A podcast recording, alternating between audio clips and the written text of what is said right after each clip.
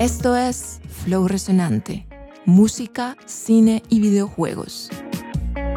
Muy bienvenidos a la tercera temporada del Flow Resonante. Les habla Andrés Valencia.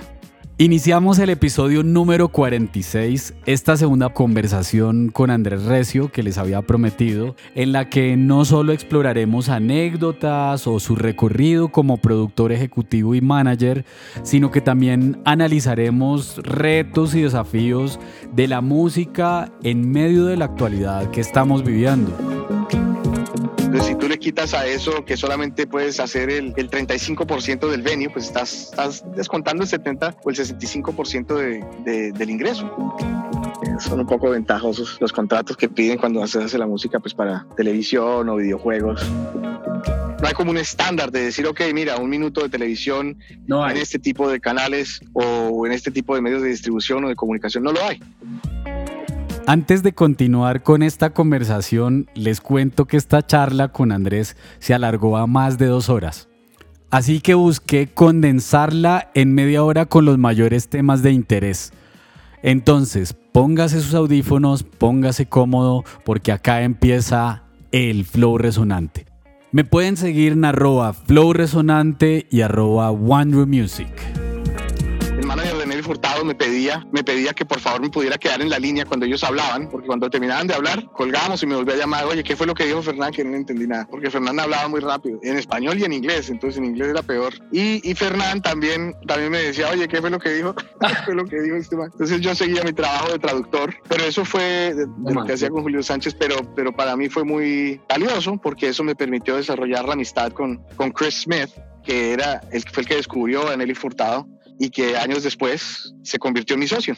Y todavía al día de hoy es, es, mi socio. Llevamos trabajando juntos 15 años. Después de terminar con Javier García, de a trabajar con, con Ricky Martin. Fuimos, hicimos esa gira, una gira global que se llama Black and White Tour. Otra experiencia increíble, pues ya de girar pues con un artista de ese nivel, a nivel mundial. Con Juanes habíamos hecho muchísimas giras, pero no al nivel de producción, no al nivel de producción, pues que ya era, ya Ricky Martin ya es lo más, lo más alto a nivel de producción con el nivel de recursos que hay ahí detrás, ¿no? Con la infraestructura que hay detrás. Exacto, exactamente, tú lo has dicho. Ah, primera línea. Era, era, entender, sí, era entender cómo funciona la infraestructura de una gira grande, de una gira global, eh, todas las partes, quiénes son las personas, o sea, todo eso funciona como un reloj. Un reloj tiene que funcionar perfecto porque la dinámica de cómo se mueven las giras es tiene que ser perfecta porque son muchas, muchas eh, partes que se van, se van moviendo. ¿Cuánta gente puede trabajar en una gira de Ricky Martin? si no estoy mal en esa gira, eran como 92 personas viajando. Eso es un circo, haz de cuenta como estar viajando en un circo. Ya después yo entré a trabajar, cuando acabé la gira con, con ellos, y me llama coincidencialmente Chris Smith.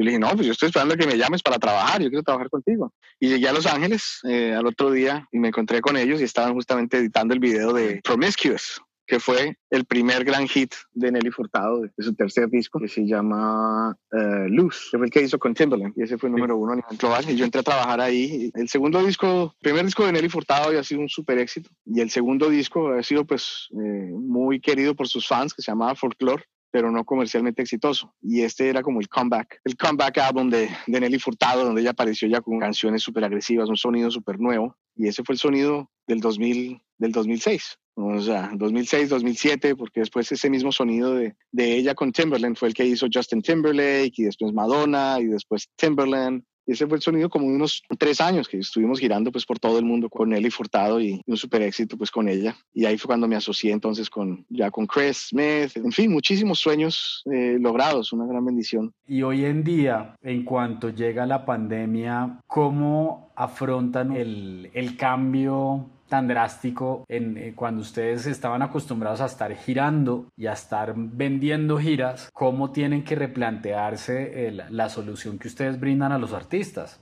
Sí, pues imagínate, eso, digamos que yo, en mi caso, pues yo tengo la fortuna de que, de que sigo manejando a Julio Reyes Copelo 20 años después. Se convirtió pues en el productor más respetado si me entiendes, de la música latina en los últimos 20 años. Muchísimas, más de 32 nominaciones a los Grammys y más de 15 Grammys. O sea, no para de trabajar. Fue el único que en la pandemia no paró de trabajar ni un solo día, porque claro, lo único que le quedaba a los artistas era grabar, porque pues no había gira. Crear, grabar y luego difundir. Exacto, entonces hicimos el disco de Pablo Alborán, de Alejandro Sanz, grabamos ahí dos Grammys el año pasado, eh, en fin, muchísimos discos, el de Cani García, ah, nos ganamos tres Grammys aquí, perdón, fueron tres, eh, haciendo música para cine, o sea, el maestro es, de verdad, es una, es una leyenda viviente de, de creatividad y de humildad eh, nada, mi trabajo pues es manejar como siempre la carrera de él y, cerrar oportunidades, encontrar cuáles son los nuevos caminos. Entonces ahorita estamos en este nuevo venture, ahorita vamos estamos haciendo la música para, para la película. No puedo contar muchos detalles, pero eso va a ser increíble. Ya habíamos hecho uno muy especial que hicimos con la NASA, que era el, justamente ahorita que aterrizó el rover en, en, la NASA. La NASA tenía este proyecto hace unos, hace unos años y Julio hizo la música de lo que sería el aterrizaje y fue una cosa increíble. Julio dirigiendo la Sinfónica de Londres. Sí, sí, por ahí si tienen la oportunidad de pongan ahí eh, eh, Julio Reyes Copelo, eh, London Symphonic Orchestra, Mars, y ahí les va a aparecer para que vean eso. Es una cosa, pero así fuera de este mundo, musicalmente impresionante.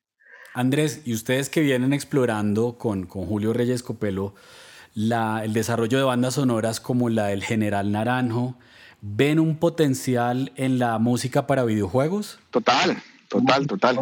Muchísimo, muchísimo. El videojuego es, es, es un canal increíble pues de, de, distribución pues para la música global. De hecho, ese, ese proyecto que te mencioné de Mars, la música de eso lo pusieron en un, en una, como un juego que, que armaron, que armó la NASA ahí del, para, para un vuelo virtual, para no aterrizar, en, para aterrizar, salir desde la Tierra y es todo de la trayectoria. La música que hicimos, lo que hizo Julio, eh, es, es, es, es, todo el viaje desde que sales de la Tierra y hasta que aterrizas en Marte. En el videojuego es como que toda la experiencia y pues la música es intensa de cada uno de los momentos y así que se llama Mars 2020, si no estoy mal. Hay muchas posibilidades, eso, eso todavía hay muchísimo por explorar los videojuegos es, un gran canal. Es que a través de los años, con varios artistas que he tenido y compositores, hemos colocado, creo que por ahí 10 canciones he colocado yo en videojuegos y son rentables, es buen, es buen negocio. Sí, son un poco, esos contratos son un poco ventajistas, que echándole un poquito de agua sucia a, los, a toda la parte del negocio, son un poco ventajosos los contratos que piden cuando se hace la música pues para televisión o videojuegos. No son los más... Eh, los más justos por lo que, pues obviamente a nivel de derechos, las apuestas siempre cuando, cuando se hacen en videojuegos o en, productos audiovisuales, pues son, son apuestas muy grandes, entonces pues también manejar las economías de esos son complicados, entonces generalmente hacen, hacen lo que se llama work for hire, donde simplemente te compran la canción y, y, y ya, entonces no recibes como muchas regalías.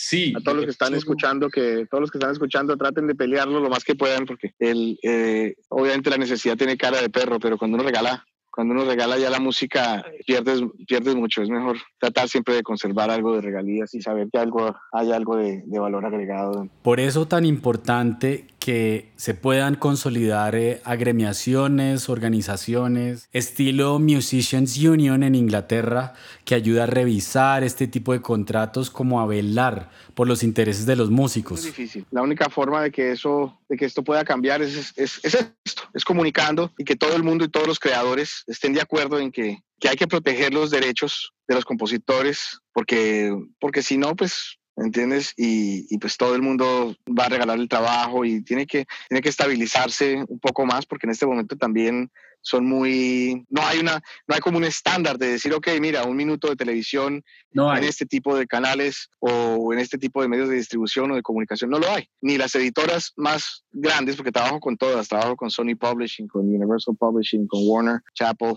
todo es dependiendo del proceso de negociación de ver, ok, cuánto tienen, cómo es, deme dos, tengo tres.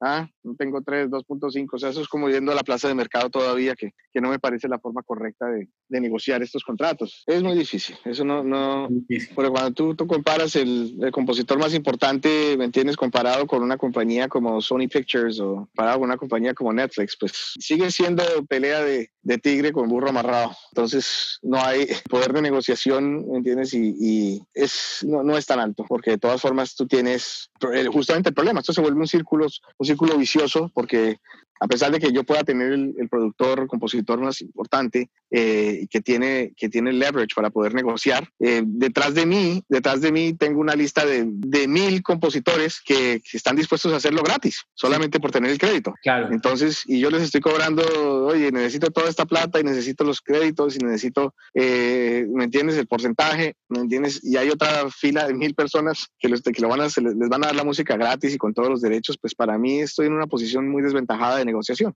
Una vez más, esto todo es de, relaciones públicas y, de ver y de tacto y de ver cómo qué tanto se puede estirar el, caucho. Por supuesto, tener buenas relaciones ayuda mucho, pero siempre es importante consolidar gremios que le den fuerza, eh, una fuerza legal, eh, jurídica, a todo lo que tiene lo, la contratación de los músicos, que no es sencilla y para quienes lo estén escuchando entienden muy bien del tema. En Colombia, en cuanto a propiedad intelectual, tenemos todavía mucho por delante.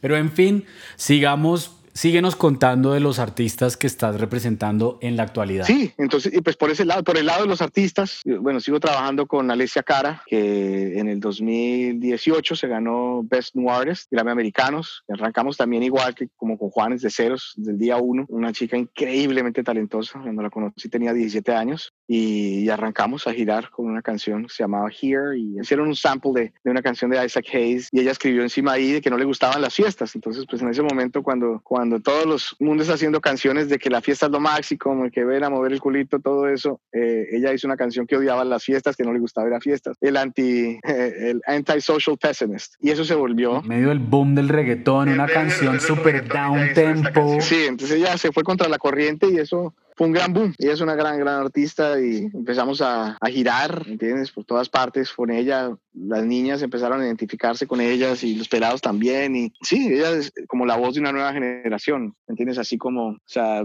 ella, todos, o sea, Billie Eilish, Justin Bieber, todos ellos son fans de Alessia, la respetan pues de que ella siempre tiene, escribe además todo lo suyo, todas sus canciones y tiene una forma muy particular de expresar lo que está sintiendo y de cantar también un tono de voz. Muy auténtica. sí, muy auténtica, muy auténtica. Entonces en el 2018 se ganó el mejor eh, Best New Artist y nada, y hemos seguido girando. Ahorita ya está, ella aprovechó pues la pandemia para, para grabar también su nuevo disco que estaremos sacando muy prontamente. Bien, ahí que lo mencionas, por un lado la pandemia significa frenar giras, pero por otro lado significa crear mucha música. ¿Qué más ha representado para ti la pandemia? Creo que para todos, pues yo creo que esta pandemia ha sido muy valiosa para, para valorar, uno, las vidas que tenemos todos, cada uno. Nosotros, eh, no hay persona que no gire y que no diga que, no quiere estar en su casa, a pesar de que es, un, es una bendición gigante uno pues todos los días estar en una ciudad distinta y de todas formas pues no extraña la rutina de, de, la casa. Es la primera vez en 22 años que yo estoy un año en un, en un mismo sitio, ¿sí? Porque por 22 años yo he estado girando sin parar. Entonces es especial uno reconectarse, valorar lo que tiene, de ver. Muy de acuerdo, es volver a conectarnos con nuestra familia.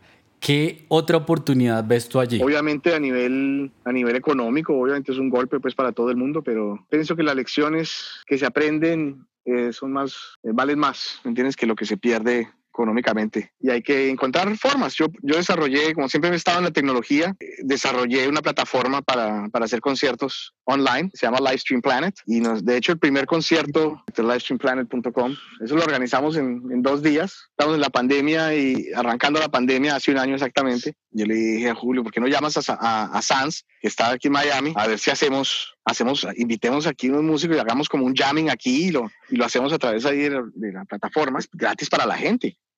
Eh, para la pandemia. Me parece buenísima la idea. Y yo le dije, ay, yo puedo de pronto llamar a, y pero invitemos a alguien más. Yo le dije, pues no podemos invitar a mucha gente, pues porque tiene que ser. Sí, porque hay que mantener unos protocolos, no se puede llenar eso de gente. Protocolos, sí. Yo le dije, yo llamo a Juanes y llamé a Juanes. Juanes, parece que si te animas a un jamming aquí con, con Sanz, ¿y a quién más va a invitar? No, pues va a ser Julio Reyes. Julio Reyes cooperó con Sanz y conmigo, pucha. Y él es siempre muy humilde, ¿yo qué voy a tocar ahí?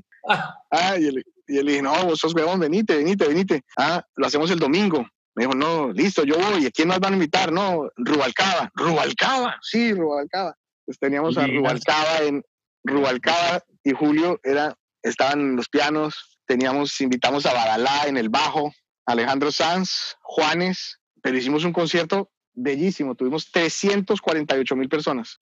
Sí, sí, sí. Fue una cosa bestial. Nos, nos nominaron a un premio, a premios Lo Nuestro, al mejor concierto, de hecho el primero de la pandemia. Y, y, después nos hicieron una mención los de, los de YouTube. Los de YouTube Global nos hicieron una mención sobre el concierto, porque fue el primer concierto, de hecho, global. Ni siquiera ningún artista, ni, ni anglo ni latino, había hecho, había hecho un concierto pues así de, o sea, virtual que hubiera tenido tanto éxito. Está en YouTube, ahí lo puedes ver, Juanes, Juanes y Alejandro Sanz desde casa se llama. Bien, Andrés. Hemos estado navegando alrededor, digamos que, de muchos de tus grandes éxitos como, como productor ejecutivo y manager de grandes artistas. Sin embargo, creo que también debe haber historias de, de tropiezos, de errores, de fallos, que también forman parte del carácter, de la carrera, de, los aprendizajes. ¿Qué, ¿Qué, nos puedes contar al respecto? Dicho de otra manera, ¿qué cagada te has mandado en este tiempo? Experiencias, las mayores experiencias las, las he tenido las he tenido de los errores, ¿me entiendes? En con cada uno de los artistas hay, hay anécdotas, ¿me entiendes? Historias de que uno, recuerdo que cuando fuimos la primera vez a México con Juanes, estábamos en un programa de televisión y sabes que en México pues son muy folclóricos con los programas de televisión y en esa época se hacían estos shows como siempre en domingo, que era, que era, pues, era el show pues que veía todo México. Y estábamos ahí, claro, estaba corriendo, todo era, todo se fue muy rápido, entonces uno tiene que estar pensando rápido y allá, que los músicos estén listos, que Juan esté listo, que esté listo y, y, entonces vamos a hacer playback y, y o sea, y cuando uno empieza pues no hay tanto staff, no hay tantas personas que están cuidando tantos detalles. Me acuerdo que Juanes se subió a cantar y cuando se subió a cantar, esto era en vivo, y de repente me dice de la disquera, oye, ¿le avisaste a Juanes de lo de los juegos pirotécnicos? Ah. Huevón, pero ¿cómo se te ocurre? No, marica, tú no me dijiste nada de los juegos pirotécnicos. ¿Cómo que no? Yo te avisé. Y le dije, no, pero yo estaba corriendo trayendo los músicos. Ah. Me dice, me dice, y yo le dije, pero ¿cómo le vas a poner juegos pirotécnicos si la canción se llama Fíjate bien dónde pisas que una mina te va a estallar los pies? Y ustedes van a poner juegos pirotécnicos y en ese momento estallan esos juegos pirotécnicos. No, no, no, no, Juanes saltó, soltó la guitarra, el baterista botó, los, botó las baquetas. No, te puedes imaginar, o sea, cuando acabó Juanes me quería matar. No, no, no, un momento, un momento. Y así, o sea, así, anécdotas, me tienes ahí millones. ¿Qué, ¿Qué, retos se vienen a partir de ahora? La, la, creíamos que la pandemia era dos semanas, luego se nos fue a un año y ya realmente no sabemos esto hasta cuándo va. Puede ser, puede ser este año mientras terminan de aplicar las vacunas, ¿no? ¿Cómo, cómo ven ustedes el panorama? El, digamos que la música, el entretenimiento, pues como todo, tendrá que, tendrá que seguir eh, tragando agua, cruzando el río, pero eventualmente pues tendrá que, tendrá que volver. Yo creo que este año giras, giras como tal, eh, arrancarán algunos valientes, ¿me entiendes? Hacia finales del año, pero, pero todavía no van a ser comercialmente rentables porque los venues todavía van a estar en capacidades limitadas y, son muy poquitos los artistas que van a poder eh, hacer, mantener las giras. Las giras se mueven a nivel de costos en niveles muy apretados. La gente pensaría que, que se genera muchísimo ingreso, pero en realidad se mueven, se mueven apretados. Eh, obviamente los artistas, artistas grandes pues generan, generan ingresos, pero hay que manejarlos muy bien porque así como se, así como se ganan, se pueden perder muy fácil. Los manejos de costos de las giras es, es bien delicado. Entonces es mucho riesgo. Entonces, pues poco a poco se irán haciendo las giras y, y algunos que otros eventos, pero, pero así como se giraba antes y todo, yo pienso que estamos hablando del 2022. Como mediados del, del 2022. Sí, mediados del 2022 porque para que realmente haya, haya giras que puedan ser rentables y los artistas todavía puedan puedan sostenerse. Es que físicamente, físicamente y económicamente es, es, muy difícil. Una cancelación de un show, de un solo show, genera demasiados costos. Entonces, si tú le quitas a eso que solamente puedes hacer el, el 35% del venue, pues estás, estás descontando el 70 o el 65% de, de, del ingreso. Y así, pues es imposible mantener las giras. De manera, los, los, números no dan, no, no tiene sentido, es inviable. Sí, es inviable, es inviable. Entonces, por eso, por eso sigo apostándole yo a, por lo, por lo menos ahorita, a los conciertos virtuales no es lo mismo. Se presta pues para otras, otro, otro tipo de posibilidades, oportunidades. Por ejemplo, cuando ustedes hacen conciertos virtuales, eso, la entrada tiene un costo, me imagino. Sí, claro son, son o pagas o pagas por la gente o, patrocinadores. Los patrocinadores pagan las compras las boletas y ellos las distribuyen igual como se haría en un concierto real. Es decir, podría ser gratuito para, para el mundo, para quien se quiera conectar, pero hay 20 eh, marcas que están financiando. Sí, exacto. La marca simplemente yo les, les, digo, ok, ¿cuántas personas quieres que vayan a este concierto? No, debemos hacer 50 mil boletas. Ok, perfecto. Entonces yo le doy 50 mil boletas y ellos las distribuyen entre sus, entre sus, eh, exacto, su clientela, que ha funcionado no. No hay muchos riesgos técnicos en, en el streaming, es decir... Sí, claro, claro, claro, eso es, eso es otra paridera de... otra paridera de... Mucho estrés. De, sí, es mucho estrés. Hay trucos, hay trucos que hay que hacer, se pueden hacer, pero son muchos, muchos factores. Yo, yo me asocié con una compañía, está basada entre Australia y Inglaterra, Ucrania, eh, y tengo un equipo en Medellín también trabajando conmigo, pero es mucho, es mucho. Yo porque, yo porque soy un soñador y soñador y, no sé si es que tengo una, una, adicción al, pero me gusta meterme en estas locuras y es satisfactorio ya cuando lo sacas adelante. Sí, pero la verdad es que sí se, sí se sufre, se sufre bastante porque hay muchos, hay muchos factores que aquí uno tiene que, tiene uno que estar eh, muy pendiente para que funcionen. Al final del día, pues el que está consumiendo o el que está viendo, pues va a haber algo horrible y van a quedar mal los artistas. Hablando de riesgos, ¿qué tan rentable es para un artista sacar un sencillo? Es decir, irse a un buen estudio de grabación, pagar lo que supone un buen productor musical.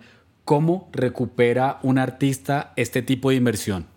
Eh, es una muy buena pregunta. ¿me entiendes? O sea, es como cada vez más el pool, ¿me entiendes? De donde, donde tú estás metiendo tu, es como que tú estás creando mantequilla o estás creando arroz, estás llevándolo al Carulla o estás llevándolo a la Olímpica o a, qué sé yo, al Publix o estás comprando el mercado. Todo eso, hay, hay otras, otras mil personas con, con arroz y otras mil personas, ¿me entiendes? Con mantequilla. Entonces, pues como todo, tienes que tener tu, algo que te haga único y ser creativo en, en tu mercadeo, convertir eso en, en streams que eventualmente pues te tendrá a generar ingresos a través de tu ejecución pública, a través de tu parte editorial y a través de tu parte de regalías mecánicas de los streamings, que, es lo que pues si estás con un sello, si estás independiente, pues te, recolectan. Digamos que los números, tienes que hacer números muy, muy grandes de streaming para que, empiecen a, para que empiecen a tener sentido. O sea, para tú, si tú te gastas entre 20 o 30 mil dólares para producir con un productor top, eh, ¿me entiendes? Una canción, una canción. Una canción. Si tú, exacto, para tú recuperar 20 o 30 mil dólares a través de streaming, tienes que tener muchísimos millones de streaming. Tienes para que te llegue físicamente un cheque. Pues, entonces, esa es como la gran, pienso que dentro del negocio cada vez más se tendrá que volver más transparente, más transparente, pero al final del día, para responder tu pregunta, un poco más business, que es a lo que me dedico. Se hace la canción, pero tú tienes que buscar, e, es una, la, música es un, es un canal, es como una business card, es una tarjeta de presentación para tú atraer, atraer gente a tu comunidad a tu red, a lo que tú quieres comunicar como artistas o representas dentro de la, dentro de la sociedad, eh, dentro de la cultura pop. Entonces, una vez que tú haces eso, pues entonces tus números de Instagram van a crecer. Entonces, si la canción está buena y tú tienes ya unos 10 millones de streams o 50 o 100 o 200, eh, van a subir tus números de Instagram y en TikTok. Entonces, ahí te va a aparecer. Entonces, ya cuando tú tengas un millón o dos millones de seguidores, te va a llamar eh, el de Postobón o te va a llamar el de Coca-Cola y te va a decir, oye, tenemos esta campaña o el de las medias Lolita. Ah, el de Lolita, ok, yo te te hago un post, te cobro 5 mil dólares, ah, bueno, te hago dos posts por 10 mil, ok, listo, y ahí vas recuperando tu plata, mientras que no puedes hacer conciertos ahorita, o, o tienes, o esa marca va a estar interesada en, en, patrocinar uno de tus conciertos virtuales, y ahí vas buscando formas de poder, eh, poder encontrar. Un gran reto, la verdad.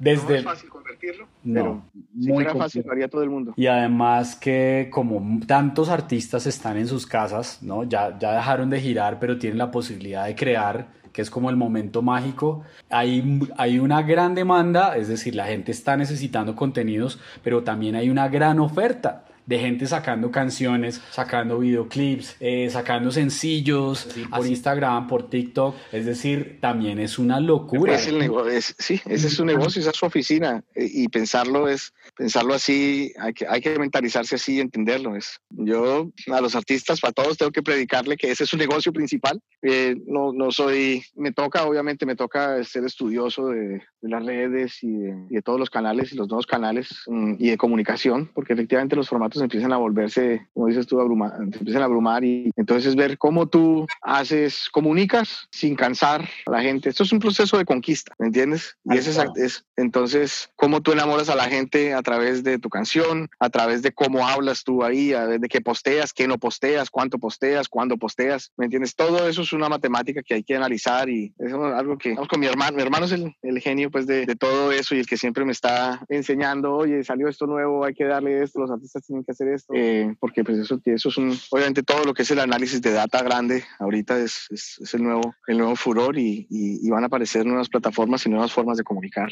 Total. Eh, porque sí, todo, todo, tiene, todo tiene ciclos. Entonces ya el haber tanta, tanta demanda, pues tienes que ser muy, muy, muy, muy, muy bueno ¿ah? y tener muy claro el mensaje que tú quieres comunicar para que la gente se conecte y, y no seas uno más del montón.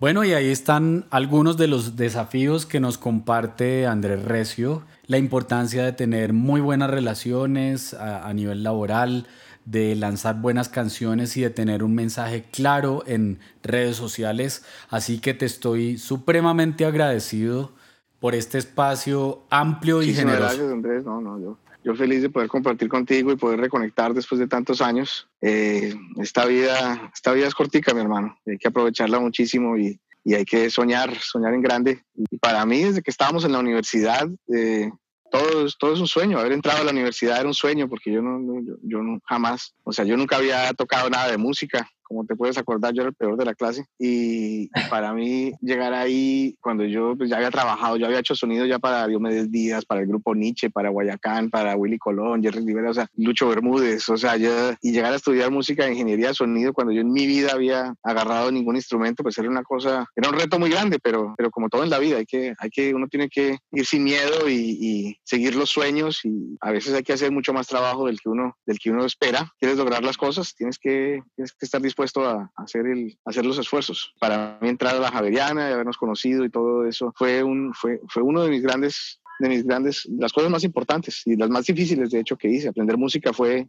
fue muy difícil, pero aprendí y, y, ha sido lo que me ha bendecido toda, toda esta vida de poder eh, alimentar la familia y viajar y conocer el mundo y, y vivir tantos sueños gracias al regalo de la música. Así que y poder compartir ahorita estas historias contigo 20 años después eh, es algo maravilloso. Saber que, que, seguimos siendo los mismos pelados, ¿me entiendes? Que entran con sueños ahí, que cada día se levanta uno con ganas de, de ver uno cómo, cómo puede hacer provechoso este día.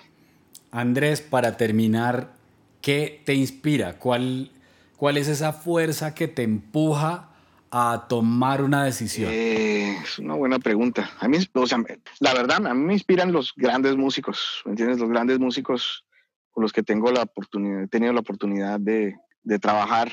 Sí, sí, es porque pues siempre mi admiración, cuando yo entré a la Javeriana, antes de entrar a la Javeriana, imagínate, antes de entrar a la Javeriana, yo, yo siempre soñaba que los, que los cantantes eran magos, que yo decía, ¿cómo hacen para cantar? O sea, que, si nunca han escuchado si nunca han escuchado una melodía, ¿cómo hacen para cantar algo que nunca han escuchado? Yo no, no, no sabía que, que, cuando uno cantaba estaba haciendo notas, era tanta mi ignorancia musical, pero, pero a la vez la admiración era tan grande, ¿me entiendes? De cómo la, la, música es una fuerza tan poderosa que logra conmover tanto. Y yo apasionado, pues soy, he sido un apasionado de la música.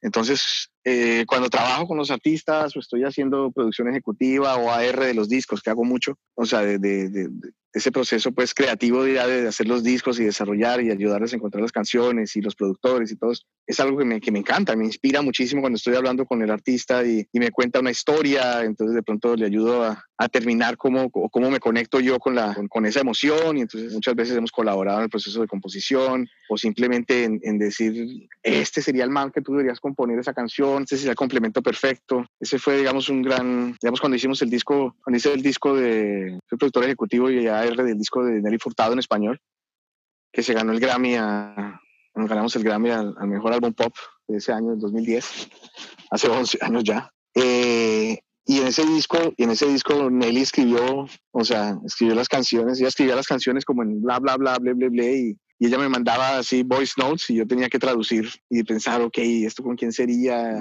Y soñar, soñar en grande. Y ahí fue, digamos, por ejemplo, en canciones como eh, Lluvia, llama, yo le dije, oye, el perfecto sería Juan Luis Guerra que le pusiera la letra a este, a este bla, bla, bla, bla, bla, bla. Y efectivamente se la envió al maestro y él dijo, sí, eso está bellísimo y lo hizo. O invitar a, qué sé yo, a Concha Huica en otra canción. Entonces, veces, o sea, digamos, en todos, digamos que en todos los proyectos y en el día a día, en el proceso, digamos, de creación de los shows, yo tengo cuando hago el, el, tour managing de los shows, pues el trabajar con el artista, de, ver, de visualizar, ok, cómo, cómo es el montaje, la secuencia de las canciones, eh, hablar con los directores eh, creativos eh, para ver el montaje de luces, de video, de las imágenes, de eh, el flow, de la interacción con la gente. O sea, como yo era animador, y hacía de DJ, pues ese alma, ese alma de DJ y de animador siempre lo, siempre lo llevo ahí. Entonces me encanta ese proceso creativo con, con, con los artistas, de, de, ayudarles a crear el show y, y, después ver la gente como, pues ver todo el proceso, todo el ciclo de cuando tú estás con el artista, el artista apenas está tratando de sacar la emoción y, y, tú traes un compositor o un músico que trae la nota perfecta, ¿me entiendes? O mete el acorde perfecto que, que es el que le da sentido a toda la canción